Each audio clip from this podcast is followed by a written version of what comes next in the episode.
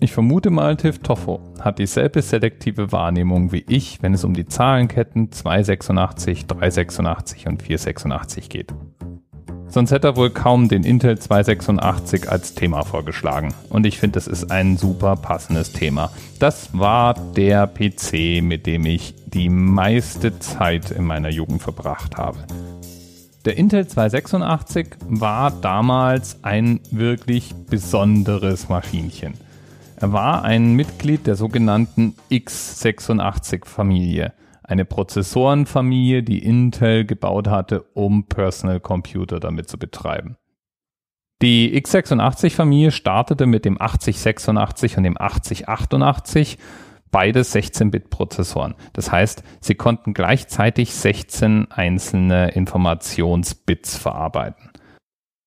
Und diese Prozessorenfamilie wurde dann systematisch ausgebaut. Der 286 war dann der erste 32-Bit-Prozessor. Und er kam mit zwei verschiedenen Betriebsmodi. Einen total einfach programmierbaren Modus, in dem er kompatibel mit seinen Vorgängern war und einem sogenannten Protected Mode, in dem man zusätzlichen Speicher adressieren konnte. Mein 286er damals hatte zum Beispiel ein Megabyte Speicher. Atemberaubende Möglichkeiten, sag ich dir. Ich habe versucht rauszufinden, warum das Ding eigentlich 286er hieß und warum Intel eine ganze Weile lang alle seine Prozessoren mit dieser 86 hinten dran benannt hat. Ich konnte es nicht wirklich festmachen. Fest steht, irgendwann schossen sie sich wohl auf die 86, die 87 und die 88 ein. Und deswegen gibt es eben verschiedene Prozessoren mit genau diesen Kürzeln hinten dran.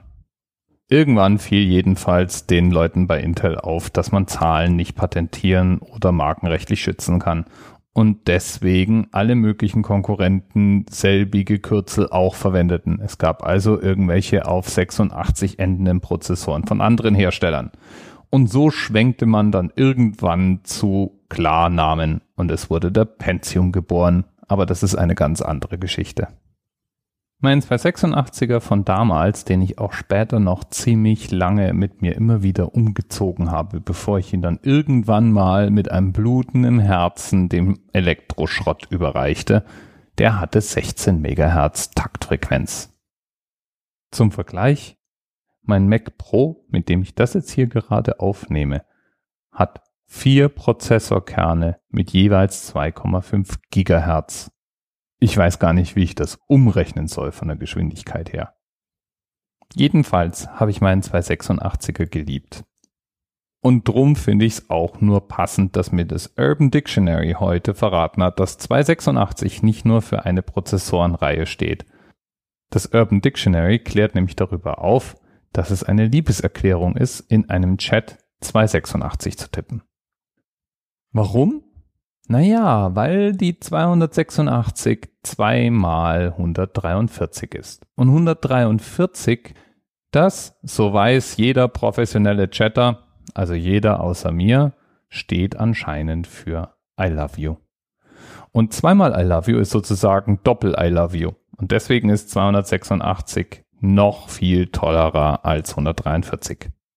Logisch, oder? Bis bald.